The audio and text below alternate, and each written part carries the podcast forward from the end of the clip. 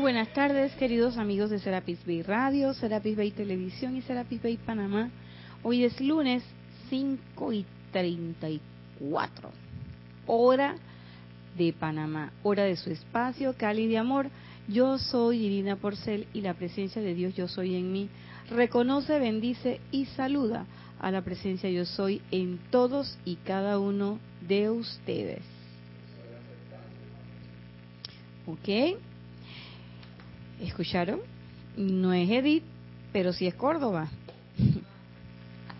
Es Yelisa Allen Córdoba. Así que ella está hoy de dueña y señora de la cabina, el chat y la cámara. Por lo tanto, si se quieren comunicar con nosotros y pasar un comentario o pregunta al aire, pueden hacerlo con Isa a través de Skype. La palabra es Serapis Bay TV o Serapis Bay Radio. ¿Mm?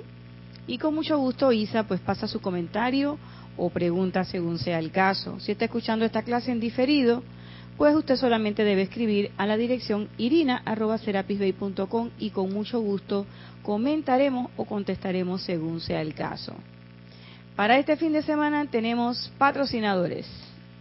El domingo tenemos Serapis Movie, la película Matrix, parte 1.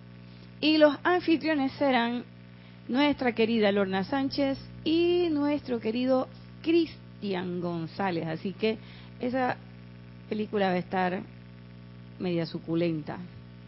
Porque esa película, además de que de por sí a mí me gustan los hermanos Warchowski, Warchowski,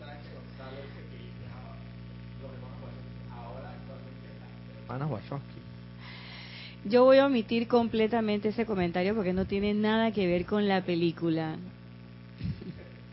¿Ok?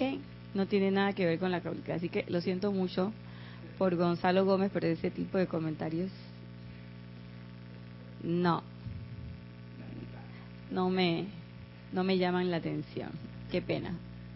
Pero bueno, lo cierto es que me gustan las películas de los hermanos Warchowski, Wachowski, que son los que escribieron y dirigieron las tres Matrix. Así que este fin de semana tenemos la primera. Y la primera va a ser eh, los anfitriones van a ser los hermanos Lorna y Cristian. Recuerden que nosotros no transmitimos la película. Usted la puede conseguir y esta es una película que está ampliamente difundida, así que yo creo que no hay ningún lugar donde usted no pueda conseguir una, una copiecita de esa, de esa película y usted la tiene en su casa y se conecta con nosotros a la una de la tarde y lo que sí transmitimos son los comentarios que se hacen aquí grupales. Y usted va viendo su película y cuando llegue la campanita, pues entonces vamos a los comentarios y después tú sigues viendo la película y es como que estuviera con nosotros aquí en esa actividad grupal. Recuerde, una de la tarde domingo es el día y una de la tarde es la hora. La película Matrix. Y por supuesto, no se pueden perder la actuación de Keanu Reeves. Ahí no te admito ningún comentario. Close. y ese que tenemos ahí es el famoso Roberto. Echa la vida. Bueno, y ya para iniciar la clase seguimos trabajando ya ustedes saben, el libro, este libro, que aunque ustedes no lo crean, es la edad dorada del amado maestro Kusumi, luchador de muchas batallas. Pero bueno, y estamos en ese capítulo que se llama Entrando al Gran Silencio, donde eh, son conversaciones entre el gurú y su chela y él le hace unas preguntas y el gurú le contesta y es un intercambio bien interesante y muy enriquecedor que es enseñanza del amado maestro Kusumi. La semana pasada habíamos hablado de esa pregunta que le hacía el, el, el chela al maestro de cómo era que se entraba al gran silencio. Y el maestro había contestado que entrar conscientemente al gran silencio era un estado positivo y no negativo y que no tenía nada que ver con contemplación, letargo eh, perdón, con que la contemplación no tenía nada que ver con letargo, adoración, ni devoción a imágenes, ni sueño visionario, sino que era un estado positivo de la conciencia individual. Y cuando, sí, pacto seguido, el Chela le pregunta que eso de entrar eh, al silencio en estado positivo de conciencia, ¿a qué te refieres, maestro? Pues él le dijo claramente que era comprometer la cooperación de los distintos vehículos en la aplicación o en la actividad esta que vamos a de la que estamos hablando, que es entrar al gran silencio. Entonces ya sabemos que lejos de pensar que eh, que este que esta actividad es algo como que te cae de algún lado o es algo que se hace y que yo puedo correr y tirarme como en una ola y que me llevan. Aquí nadie te lleva, aquí tú vas y vas por decisión propia. Es un ejercicio autoconsciente y eso de autoconsciente ya lo hemos explicado varias veces. Eso implica que yo voy a poner en funcionamiento las energías que manejan mis cuatro vehículos. ¿Y cómo? Pues organizándolos, ordenándolos, disciplinándoles, poniéndole una estructura y ¿para qué? Para poder lograr algo que nos es tan difícil en este momento, que es el aquietamiento, el silencio, para poder entonces tener esa, lograr esa, esa conexión. Entonces ya también habíamos hablado en la clase anterior de que no se trata de ir a ningún lugar, ni para los cielos tuchita, ni para los cielos no tuchita. Y yo les comentaba en la clase pasada lo que me decía mi primer instructor, cuando yo le decía, ay, pero es que estuvo tan maravilloso que yo oí los pajaritos y yo sentía el agua, la fuente y no sé qué y las luces y los relámpagos. Y él me dijo, ¿y quién te mandó a ti a llegar allá? Yo te mandé para allá. Yo te mandé fue a Mérida. Yo no te mandé para allá. ¿Qué tú hacías viendo todo ese poco de pajarito? Y yo decía, ay, pues esos pajaritos estaban bonitos. Y a veces uno se va en esas cosas, porque recuerden que nuestros cuerpos son bien activos. Pero uno no se tiene que poner bravo ni molesto con el cuerpo mental, con el emocional o con el etérico, que se pone a recordar cosas cuando tú estás ahí en eso, tú te pones a acordarte de cosas que en otro momento tú no te acuerdas, pero en ese momento, justo, justo en ese momento, él decide o ella decide, el cuerpo emocional decide recordar otra cosa. Entonces tú dices, pero oye, entonces, ah, paciencia, la misma paciencia que uno dice o profesa querer tener con el hermano, hermana, con todo el que está allá afuera o el que está a nuestro alrededor, esa misma paciencia hay que tenerla consigo mismo. Porque la impaciencia más grande es la que uno tiene hacia uno mismo. Y entonces uno viene, pa, pa, se da sus cascarazos. Cascarazos le decimos aquí en Panamá una, unos golpes así, que uno da aquí, o a veces peor, unos coscorrones que son así con este dedito de aquí. Ah, y eso sí duele. Pero bueno, lo cierto es que habíamos quedado allí y hay una tercera pregunta que le hace el Chela al gurú y vamos a ver cuál es. Y él dice, amado maestro, se nos ha dicho que los largos periodos de contemplación son peligrosos y que abren el individuo a influencias insidiosas. Y el gurú le contesta, bendito Chela, aquí debe ejercerse el discernimiento. Cada individuo es capaz de una cantidad diferente de contemplación aplicada de acuerdo al control personal de sus procesos de pensamiento, sentimiento, sus memorias etéricas y las exigencias de su vehículo físico. Y ahí yo me quedé pensando, wow, los pensamientos, los sentimientos, las memorias etéricas y el vehículo físico. Yo cuando empecé, chuleta, mi vehículo físico era bien intranquilo. Me daba ganas de orinar, me picaba todo, yo sentía que algo me caminaba, que me tocaban por aquí, que me jalaban el pelo. En ese momento me incomodaba la posición y es una cosa increíble. Y eso sucede. Entonces, ¿qué es lo que dice el maestro?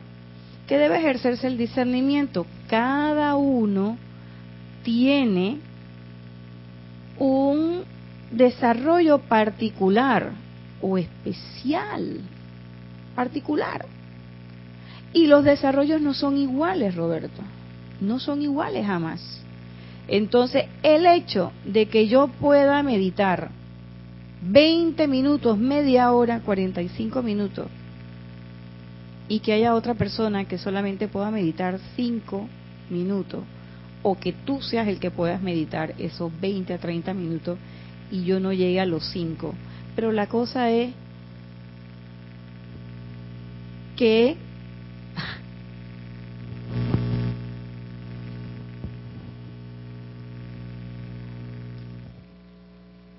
ah, ya. Tenemos, tenemos una dificultad técnica, pero ya la, ya la resolvimos. Entonces, ¿qué sucede? Déjame ver, y si lo pongo aquí. ¿Sí? ¿O todavía se oye? ¿Se oye?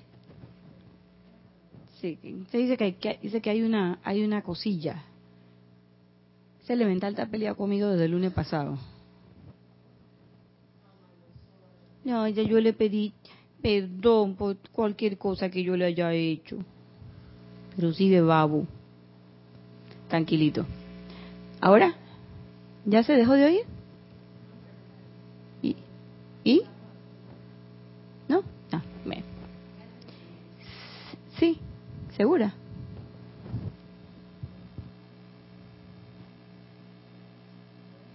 ¿Sí? Ok. Pues si quieres hablo por el otro micrófono. Ajá. No, la vez pasada terminamos la clase con este. No, pero ponlo acá. Estamos haciendo una cuestión técnica.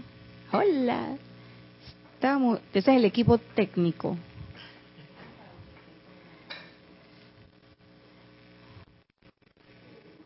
Aquí. Póngala ahí en medio de las piernas. Ya cierra. Sí, acá la altura está bien. ¿Y la altura está bien? Sí, gracias, Roberto. No voy a decir nada. Que estoy al aire. Ya tengo el micrófono. ¿Ahora? Perfecto. Usted que está, está tristón, ya yo la apagué, ya, tranquilo. Bien. Entonces, pues uno tiene que, precisamente el ejercicio o una parte del ejercicio de entrar al gran silencio, este del que está hablando el maestro Kusumi, pues la verdad es que no tiene una, no tiene una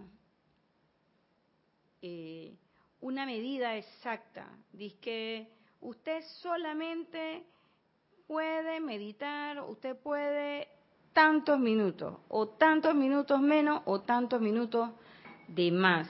Dice el maestro, debe ejercerse el discernimiento. Cada quien es capaz de una cantidad diferente y de acuerdo al control personal. Entonces, por supuesto, si yo me molesto o me inquieto o me incomodo porque no logro la cantidad de tiempo que yo quiero. Y entonces a la larga voy desechando la práctica de este ejercicio. ¿Qué va a pasar? Que no voy a desarrollar nunca la capacidad, porque dice el maestro que depende de cada individuo es capaz. Y cuando decimos que es capaz se refiere a capacidades. Y las capacidades no se tienen las capacidades se van desarrollando. Uno viene con un mínimo, pero hay cosas que uno antes no hacía y que uno puede hacer. Igual que las habilidades. Hay veces en que uno dice yo no tengo para esto y cuando lo empiezas a hacer y lo empiezas a hacer, te vas dando cuenta de que lo desarrollaste y de que sí podías. ¿Qué era lo que te decía que no podía? Eras tú mismo que te ponías ese autolímite. A ver, Roberto. Eh, a mi consideración, pues, hablo por, por, por mí. Eh, yo considero que en ese punto es, juega un papel muy importante el que la persona sea constante y rítmica. Exactamente. Aunque de repente un día no le salgan los 20 minutos, nada más le salga 5 minutos, no te desesperes, esperes, ni como, ni como decía Jorge, ni te Peter. Yo pienso que aquí juega un papel muy importante el ritmo y la constancia y la consistencia, porque sabemos que de por sí es un principio generalizado y que se aplica a muchas actividades, para lograr la perfección en muchas, muchas, si no todas las actividades, tienes que tener ritmo y constancia, consistencia. Si un día no te salió los cinco, los 20 minutos, te salieron cinco, no importa, hermano, por lo menos cumpliste con el horario, cumpliste con, con hacerlo en la mañana o en la noche, pero establecete eso. Digo yo, eso juega un papel muy importante. Y segurito, como consecuencia natural, irá saliendo de a poco. Así es. Así es, porque eso es parte del desarrollo de las capacidades, es parte del entrenamiento. Pero, ¿cómo es eso de que yo entreno, pero entreno cuando yo quiero, como yo quiero y a lo que quiero? Por eso dice el maestro, es parte del desarrollo del discernimiento, no solamente para captar, que mi entrenamiento y mi desarrollo nunca va a ser igual que el de otra persona, ni el de otra persona va a ser igual que el mío. No solamente para eso, sino para discernir también que si quiero desarrollar esto, tengo que ponerlo en práctica. O sea, está difícil. Es como cuando usted quiere algo, y yo veo ahora, ¿no? Que todo el mundo quiere ese cuerpo espectacular. Las mujeres somos unas de esas. Y yo escuchaba en estos días a alguien que lo decía en broma, pero yo creo que en serio, y decía, ay, es que yo quiero esa una pastilla, yo quiero que exista una pastilla que a mí me permita tomármela y que cluc, cluc, cluc, cluc, cluc, cluc, me vaya poniendo todo en su lugar. Y yo dije, uy, eso sería muy bueno, sí, es cierto pero tendrías que estarte tomando la pastilla constantemente para que esas cosas estuvieran en su lugar. ¿Y qué pasa con la gente que no quiere hacer ejercicio, por ejemplo, y que no quiere tener el ritmo? Es que no solamente es que no quiere hacer el ejercicio, no solamente porque o le da pereza o lo que fuera, sino porque son, no son capaces de mantener un ritmo. Entonces la pastilla que la pone 90, 60, 90, si existiese, en algún momento la va a dejar de tomar.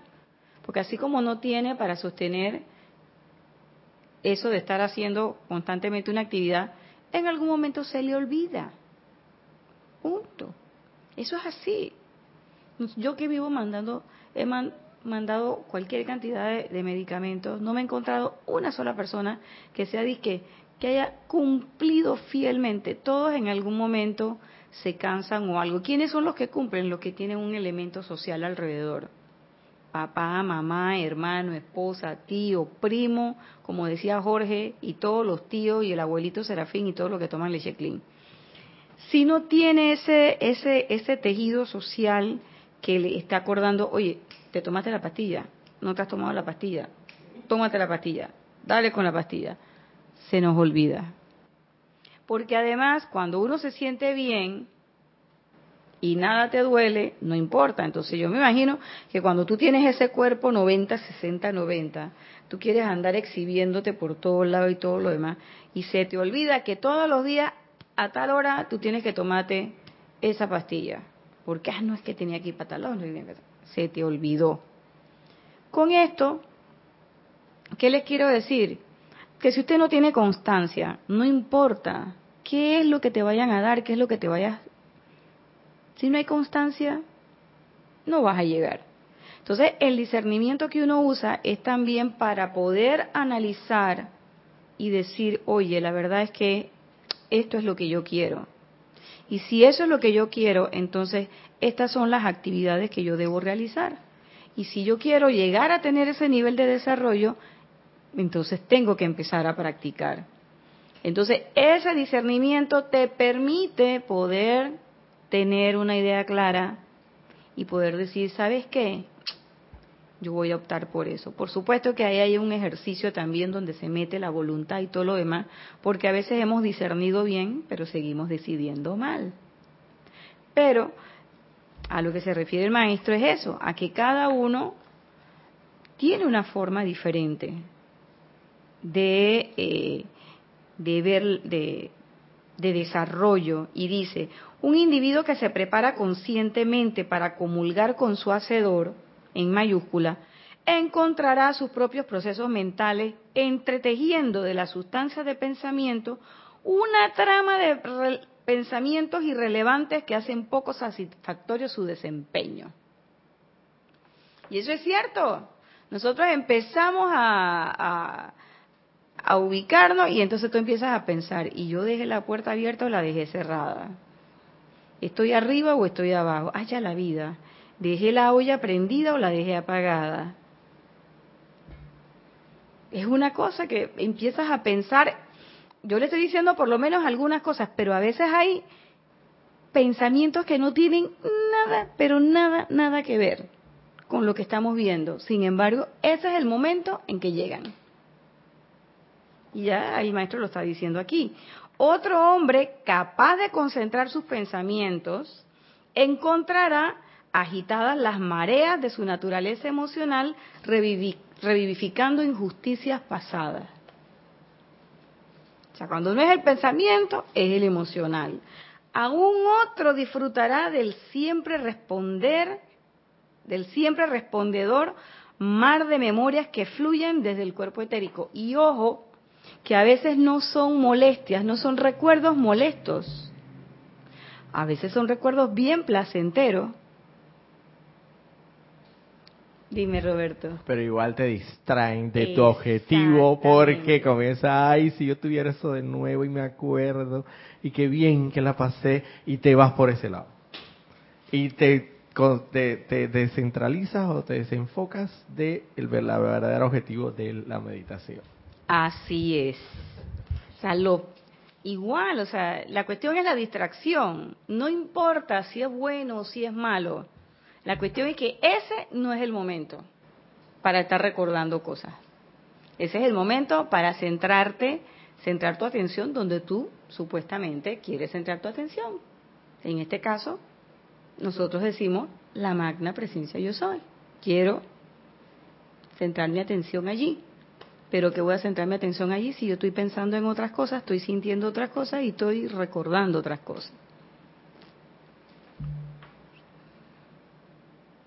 Un hombre bien capacitado para controlar sus pensamientos, sentimientos y memoria podrá encontrar las exigencias de sus músculos acalambrados, la picazón de la piel, lo que le estaba diciendo, u otra incomodidad física perturbando sus esfuerzos.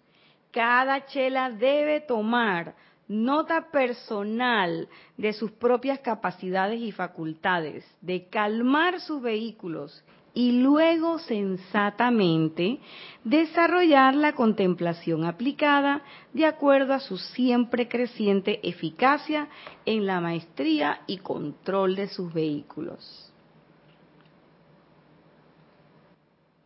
Cada chela debe tomar nota personal de sus propias capacidades y facultades.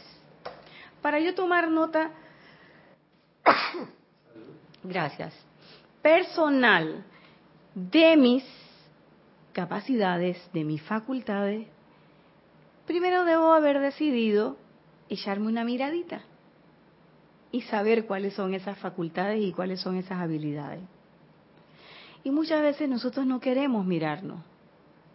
Nosotros no queremos ni siquiera mirar para allá porque tenemos una opinión sesgada de lo que nosotros somos.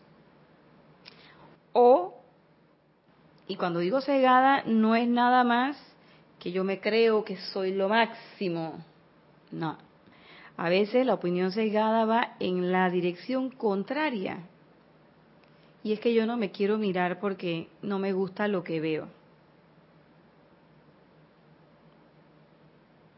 O considero que yo no tengo ninguna habilidad, que no tengo ninguna capacidad. Es como la autolástima a veces también.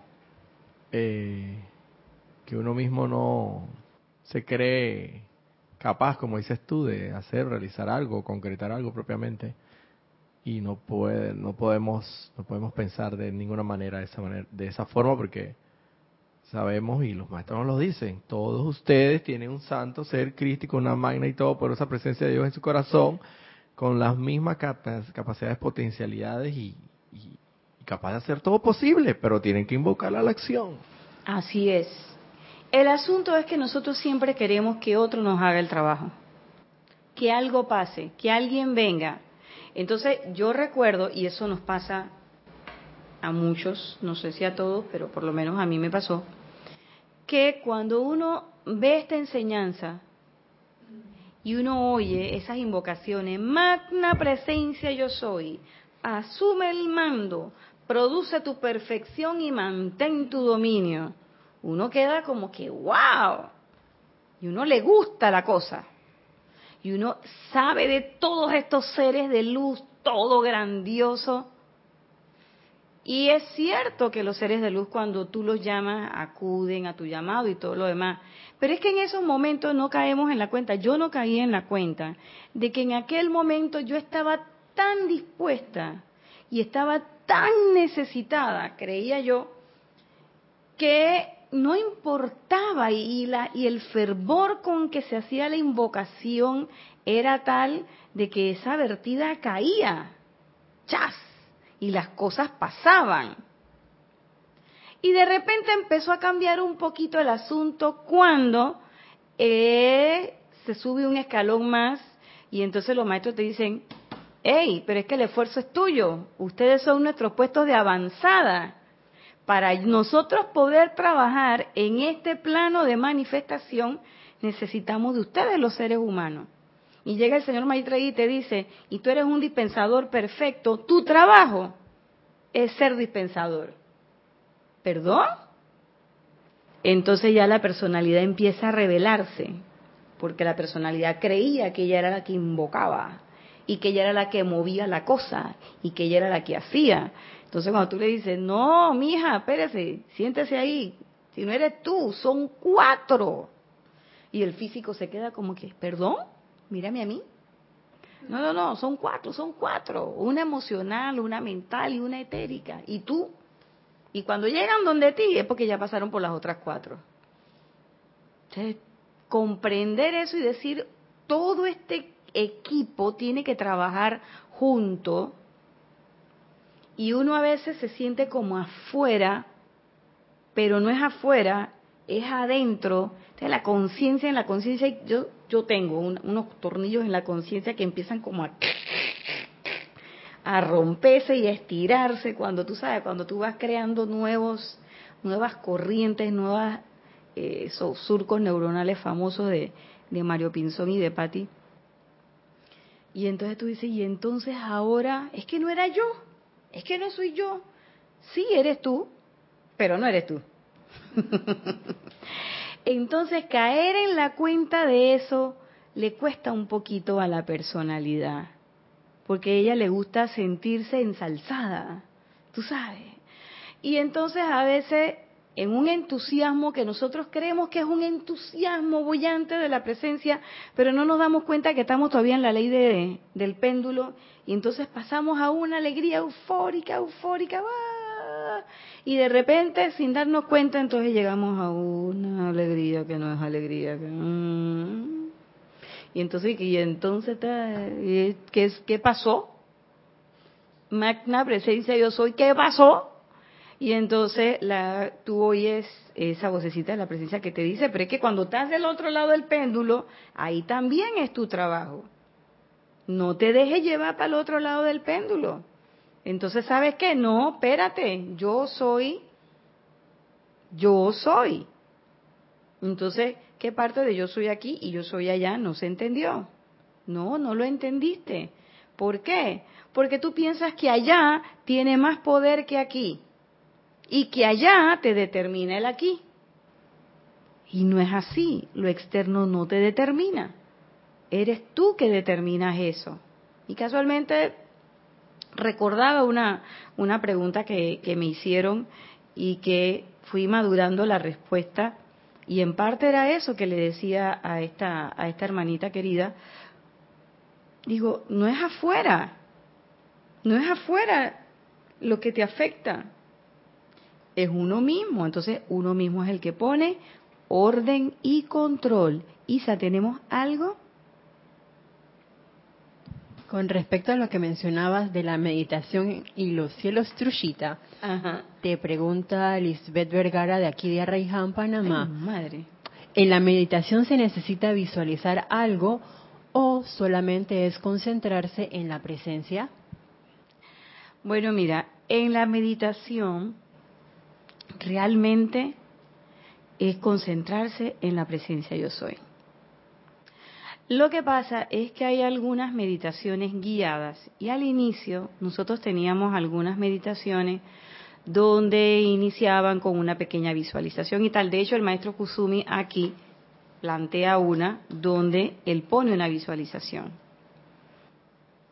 Pero a los cielos tushitas a los que yo me refiero, Lisbeth, es cuando uno, ya una vez concentrado, eso es algo, una experiencia mía, yo no sé en qué momento le pasa a los demás, pero una vez que tú crees que tú estás disque bien conectada, no sé qué, que ya tú entraste al gran silencio, que todo se te pone oscurito, oscurito, oscurito, oscurito, y tú estás ahí el cuerpo emocional no te molesta, no te molesta el etérico, no te molesta el físico, ya no te molesta el mental. Entonces deberíamos estar en esa conexión. ¿Y entonces qué pasa? Empiezo yo a oír unos trinos.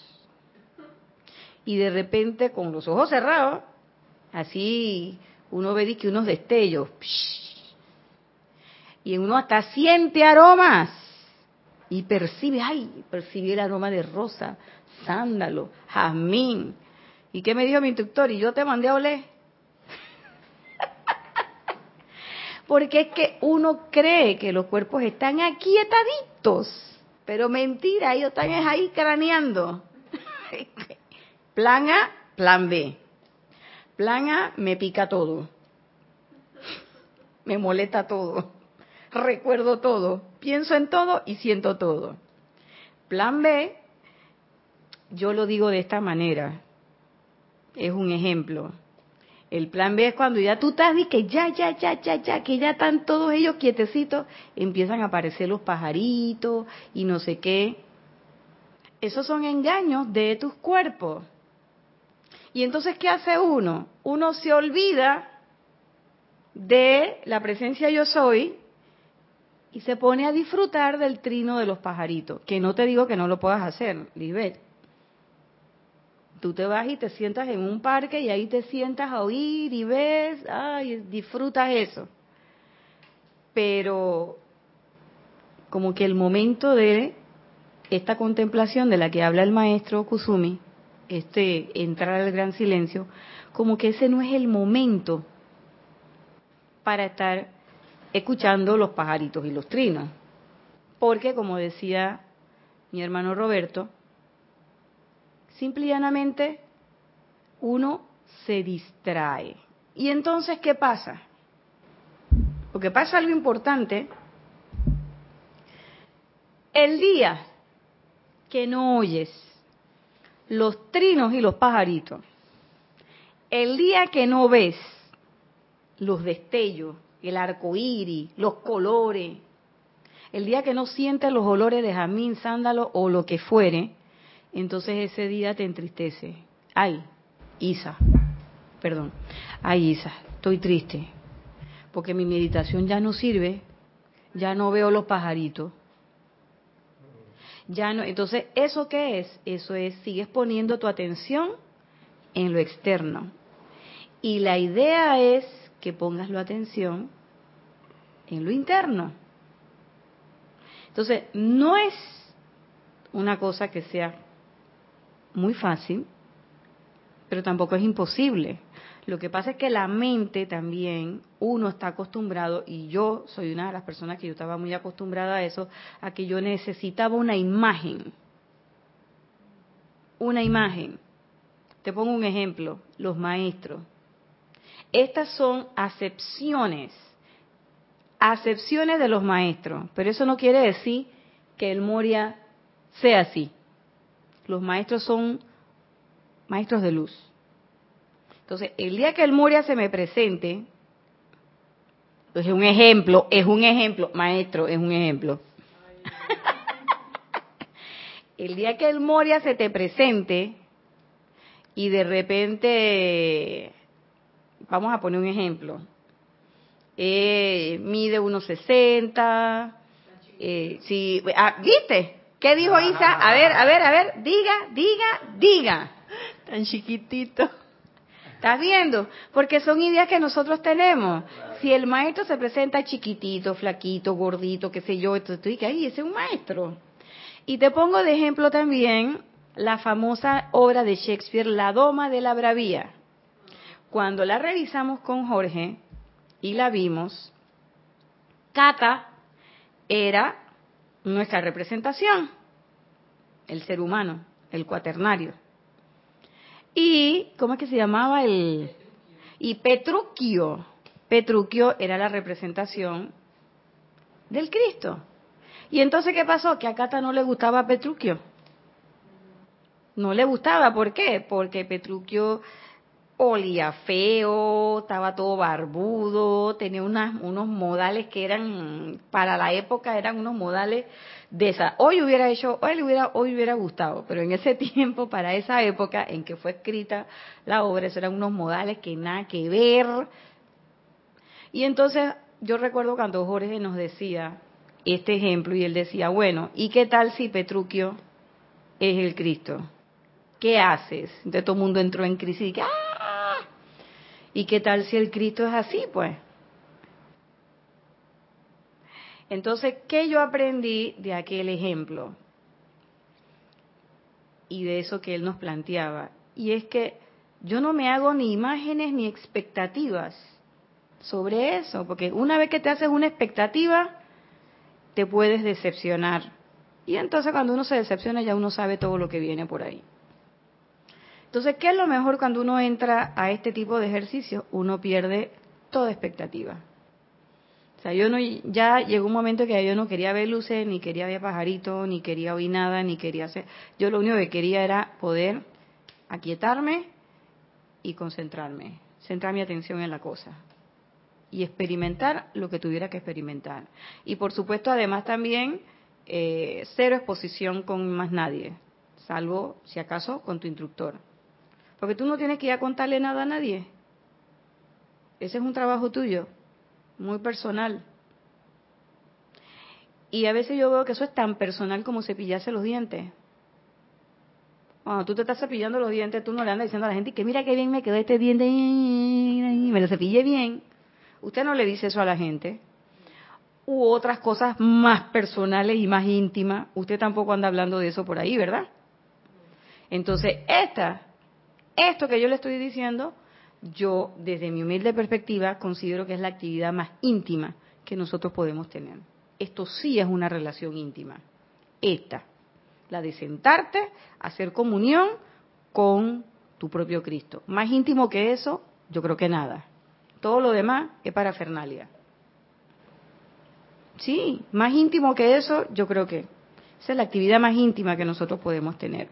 Entonces yo, ¿por qué la tengo que estar, por qué le tengo que estar diciendo a Roberto cómo me fue, qué fue lo que hice? ¿Y cuándo hacemos eso? Cuando yo creo que me fue bien. Ah, Roberto, pero es que tú no has visto. yo sí sé qué es lo que hay más allá del arco iris. Yo sí he visto el borde de no sé qué cosa.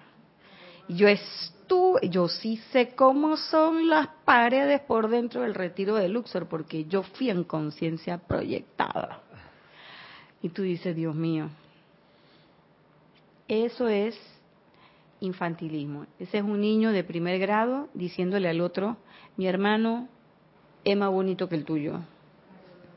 ¿Ve? Pero con infantilismo.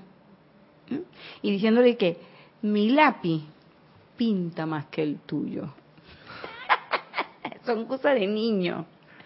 Y nos comportamos como niños. Y si bien es cierto que el Maestro Jesús dice que hay que ser como niños para entrar al cielo, no es esa clase de niño.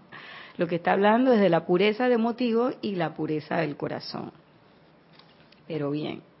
Luego él sigue diciendo, la acción vibratoria del alma misma, el motivo que, alime, que, que anima al alma hacia la comunión con el ser interno, la acción vibratoria y los apetitos de los cuerpos internos determinarán qué tipo de influencia podrá interactuar sobre el individuo que busca la paz del silencio.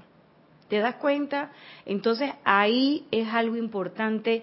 ¿Cuál es el motivo? ¿Qué es lo que a mí me motiva a hacer una actividad como esa? ¿Qué me puede motivar? A ver, a ver, a ver, a ver, a ver, a ver. Lisbeth, Roberto, Isa. Una actividad como cuál, como la contemplación, la, la meditación. Sí. Dice el maestro, vamos a ponerle la paz del silencio, lo que dice el maestro Kusumi. ¿Qué nos motiva a hacer eso? Yo lo voy a hacer porque, hombre, yo estoy en este grupo y dijeron que todo mundo tiene que hacerlo. Ese es requisito. Di que requisitos para la ascensión. Uno, meditar. Dos, invocar. Tres, no sé qué. Y así yo voy poniendo, porque nosotros somos así. Ponemos una lista de requisitos y entonces uno se amarra con esa... ¿Y qué pasa? Le damos un criterio de obligatoriedad. Y entonces ahí es donde uno empieza como que chuleta, pero yo por qué tengo que hacer esto todos los días? ¿Y por qué tengo que hacerlo por 10 minutos? Y entonces empezamos a prorratear. ¿Por qué 20 minutos? ¿Y por qué no pueden ser 10? Cuando son 10, ¿y por qué no pueden ser 5? Y cuando son 5, ¿por qué no pueden ser 3? ¿Y por qué tengo que estar sentado? No lo puedo hacer acostado. Y no puede ser de lado. ¿Y por qué tienen que ser las piernas? Porque el ser humano es así. Yo no sé, yo lo estoy hablando por mí. Esas son las preguntas que yo me he hecho a lo largo de todos estos años, que no voy a decir cuánto. Yo muchas veces me he preguntado, ay, y que estoy tan tan relajado en la cama y todo lo demás, es que y yo tengo que sentarme ahí, ¿y por qué no me puedo quedar aquí y meditar? Porque te duermes. Bueno, pues y, y dormirte, aunque no lo creas, Roberto, también es una distracción. Claro que lo es. ¿Por qué? Porque te aleja de tu objetivo. ¿Y cuál es el objetivo? Eso tiene que preguntárselo uno. Dice el maestro motivo y objetivo. ¿Qué es lo que te lleva a eso? Ok, yo quiero tener esa comunión, llegar a ese gran silencio, como dice él, la paz del silencio. Pero yo realmente quiero eso. Entonces, si yo realmente quiero eso y yo lo hago todos los días y no lo logro todos los días, ¿eso qué quiere decir? Que lo debo seguir haciendo hasta que lo logre, porque una actividad que no cumple su objetivo es menester que se repita. Si es que yo de verdad quiero lograr el objetivo. Pero lo que yo tengo que preguntarme, ¿yo lo hago porque todo el mundo lo hace? Mm, esa como que no es una eso como que no es un motivo, porque eso te lleva a qué? A obligación o deber. Y dice el maestro Saint Germain que todo lo que hagas por obligación o deber, lo vas a tener que repetir. Hasta que lo hagas como? Con entusiasmo fervoroso, amor por la tarea o muchas otras elementos de esta naturaleza. Pero si yo lo hago obligado porque todo el mundo lo hace, entonces el día que lo dejan de hacer, eh, yo también lo dejo de hacer. Eso. Lo otro es que eso te mete un sentimiento de culpa increíble. Echa la vida. Y van a preguntar hoy. A mí me pasó en una empalizada. Yo dije, chulete, y la empalizadora no es de todo, la empalizadora es de la cuestión. Ah, y si preguntan,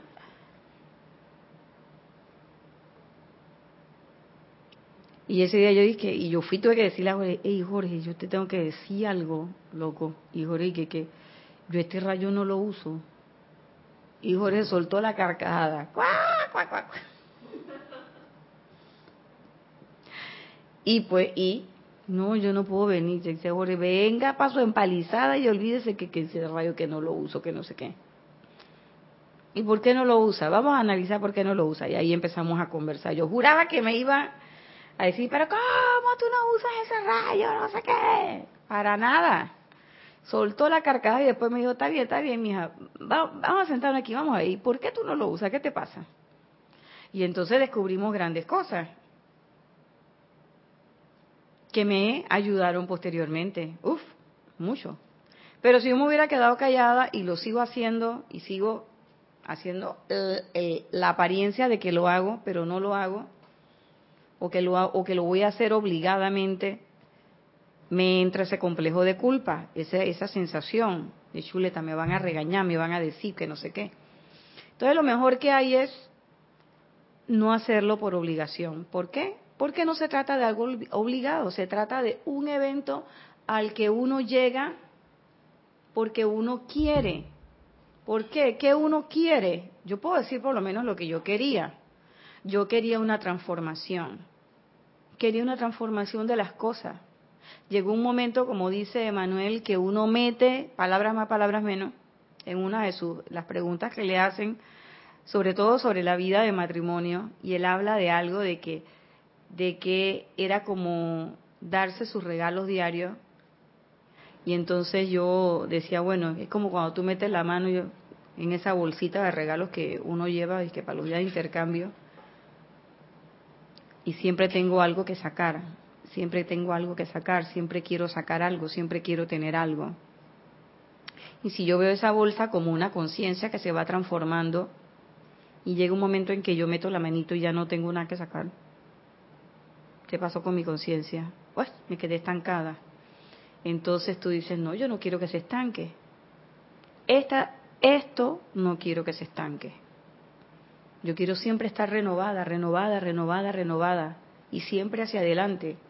Entonces la única forma de renovarme siempre y seguir hacia adelante es ejercitando y practicando cada uno de los ejercicios.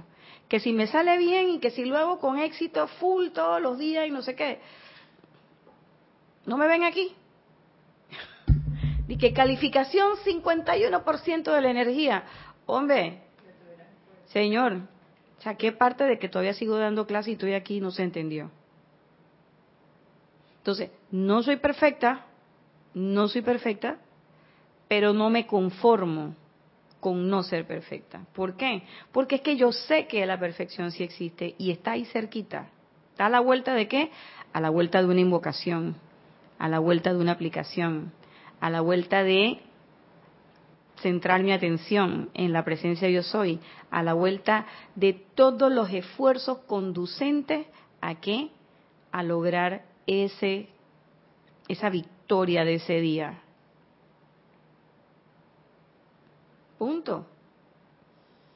Pero por supuesto, si yo estoy esperando que vengan todos los angelitos, que se abra el cielo y que baje la presencia de Dios yo soy y me dé la corona de los Elohim y me diga y no sé qué, estoy frita. ¿Por qué? Porque es que Dios no va a abrir los cielos, porque Dios no está allá y entonces.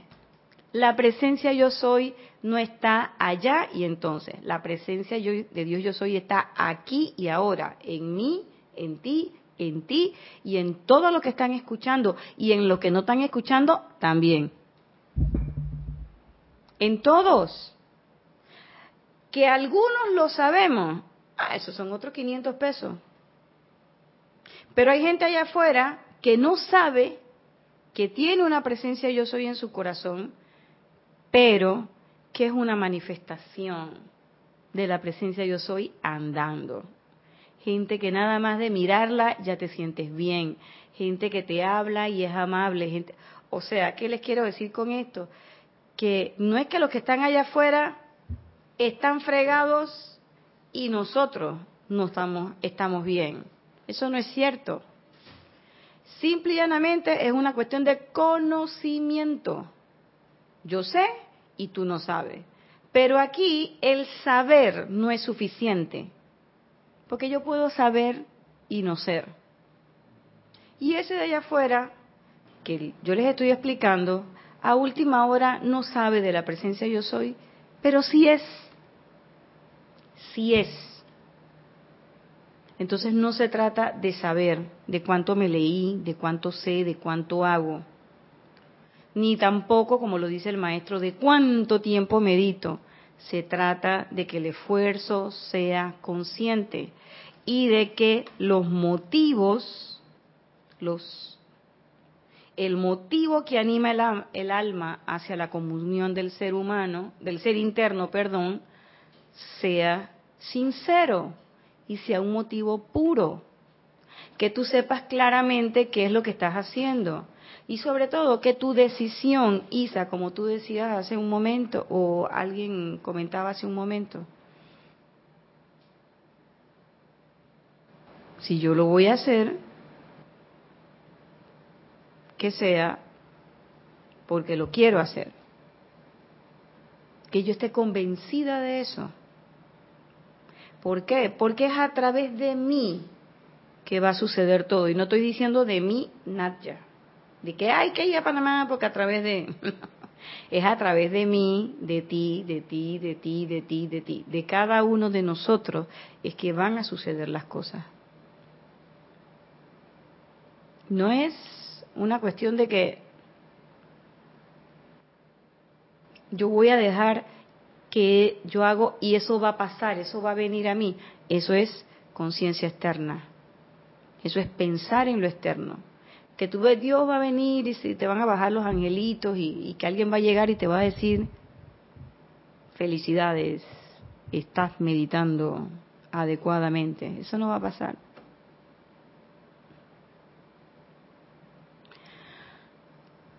Hay mucho que se, que se habla sobre eso, y yo la verdad es que veo tanta, tantos cursos, tantas cosas, hay tanto que la gente ha hecho, que si para ayudar a alguien, que si puede, que si para los que no pueden, que las meditaciones guiadas, que las meditaciones tal, así o cual. Y los maestros son tan claros en su palabra. Ejercer el discernimiento, saber que cada individuo es capaz de una cantidad diferente de contemplación, de que no hay dos que sean iguales, porque precisamente en esa diferencia es donde se centra el gusto de este salón de clase. Y de que ya los maestros te dicen que ese motivo del alma que anima esa comunión con el ser interno Ahí está la cosa. Que por supuesto la acción vibratoria de tus vehículos, por eso es que los maestros nos invitan al cumplimiento de las cinco vocales, teniendo como principal la armonía de los sentimientos, la economía de la energía, invocación a la presencia. El silencio, esto, parte de esto. Y la ausencia de curiosidad. Y que esa obediencia tiene que ser voluntaria y entusiasta. Porque si tú no tienes e-, ese entusiasmo, entonces quiere decir que algo, algo, de verdad que algo está sucediendo. O a última hora te sientes obligado, o a última hora te sientes, no sé, a mí alguien me decía, es que me siento como apabullado por las condiciones externas. Y yo le decía, bueno, pero es que sigues mirando hacia afuera.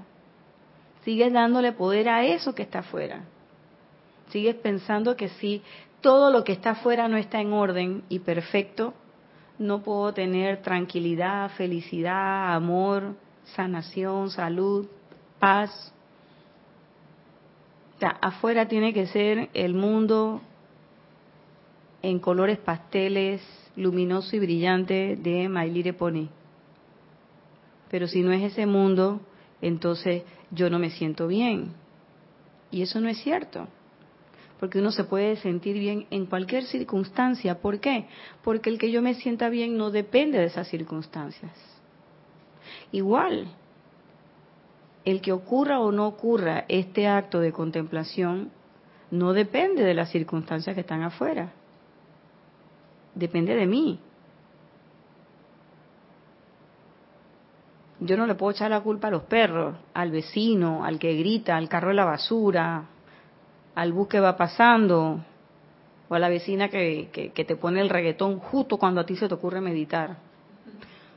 Pues todas esas cosas son cosas externas. ¿Cuál es, cuál es tu motivo? ¿Mm?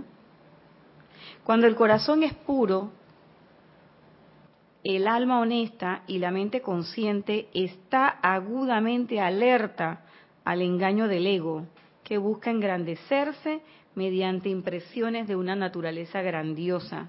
Ninguna fuerza sutil podrá entrar en el periodo de contemplación.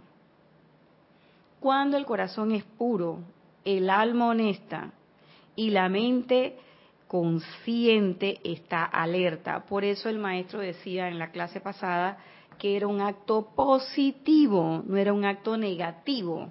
Y habíamos hablado de negativo en el sentido no de algo punitivo, sino del negativo en el sentido de estar recibiendo como con como cóncavo y te llegan las cosas. En ese momento estás absorbiendo, sino que era un acto positivo estando en una posición convexa hacia afuera, irradiando. Y en este caso, estando alerta. Y uno piensa a veces que establecer ese paso hacia la paz del gran silencio es desconectarse, es caer como en un letargo. Y eso no es cierto. Es una. yo lo siento y lo percibo. La experiencia que tengo es que es el acto más activo que nosotros podemos tener. Es donde la atención está más aguda, más alerta, precisamente para no dejar que nada llegue, penetre y me distraiga, como nos planteó Roberto, ni siquiera los buenos momentos. Entonces, es importante bueno, ya se nos acabó la clase y no pudimos empezar con los pasos.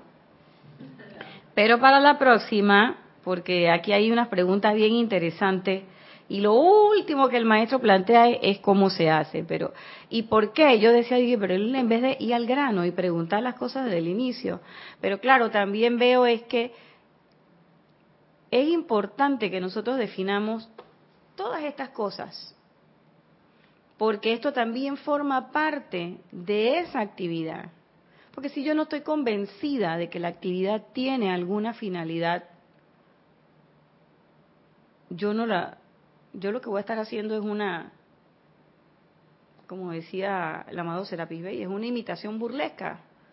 Hago la, la pantomima de que estoy haciendo algo, pero no hago nada. Y al final, ¿por qué lo dejo? porque precisamente no era un motivo de mi corazón. Yo realmente no quería eso. Yo lo que quizás quería era la aceptación del grupo, que me hicieran parte de él, o quería eh, estar a la altura de Roberto y poder hablar con Roberto porque él hace ese tipo de cosas elevadas y yo no. Y son una, o sea, usted se puede imaginar todas las cosas que usted se puede imaginar en esto. Pero como lo ha dicho el maestro, hay que tenemos que hacernos la pregunta para saber qué motivo tengo, cómo están organizados mis vehículos, si realmente yo les estoy dando atención.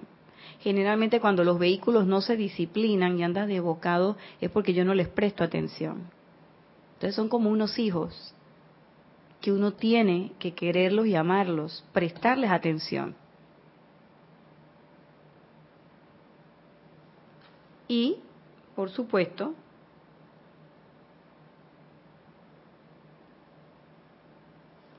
de esa manera yo puedo determinar entonces si realmente yo quiero o no participar. Porque a última hora la pregunta, la, la respuesta a la pregunta es, ¿sabe qué? Yo no quiero. Y si tú no quieres, no hay ningún problema no hay ningún problema. Pero bueno, eso te hará quizás el andar un poco más difícil. Pero este sendero no hay nada obligado. No hay nada que tú tengas que hacer. Salvo, salvo, actuar coherentemente con la respuesta que des a la pregunta primigenia, ¿qué es lo que yo quiero? Y una vez que yo respondo eso, yo creo que ahí sí debemos ser coherentes. Entonces, si yo digo que quiero algo, dime qué tengo que hacer para obtenerlo. Y si no quiero hacer algo, pues no lo hago. Así de sencillo. Ah, pero es que tú me dijiste que para lograr la ascensión debo. No, no debes. Para lograr la ascensión es menester que hagas todas estas cosas si quieres. Pero es que yo quiero eso, pero no quiero dejar esto. Bueno, ya eso es otra, eso es otra conversación. Pero es importante preguntarse los motivos, porque generalmente nosotros nos abocamos a muchas actividades sin saber el motivo. Nos vamos como en la ola. Y aquí, como dice el maestro, no es una cuestión de irse en la ola, sino es ejercitar el discernimiento, saber que tengo capacidades, que mis capacidades no son iguales y que además yo puedo ir, eso viene más adelante, yo puedo ir de a poquito. Y como vamos de a poquito, se acabó la clase. Dándole las gracias a Lisbeth por su comentario, dándole las gracias a todos los que se conectaron y que reportaron sintonía, y a los que no reportaron sintonía también, y a los que preguntaron y a los que no preguntaron también deseándoles que tengan una excelente semana y recordándoles que este domingo tenemos Serapis Movie. La película es Matrix, la parte 1. Usted busca la película y a la una de la tarde se conecta con nosotros. Así que sin más, les deseo que tengan una excelente semana y que tengan muchas, muchas oportunidades para poner en práctica la enseñanza del yo soy. Yo soy Irina Porcel y nos vemos el otro lunes, 5 y 30. Muchas gracias.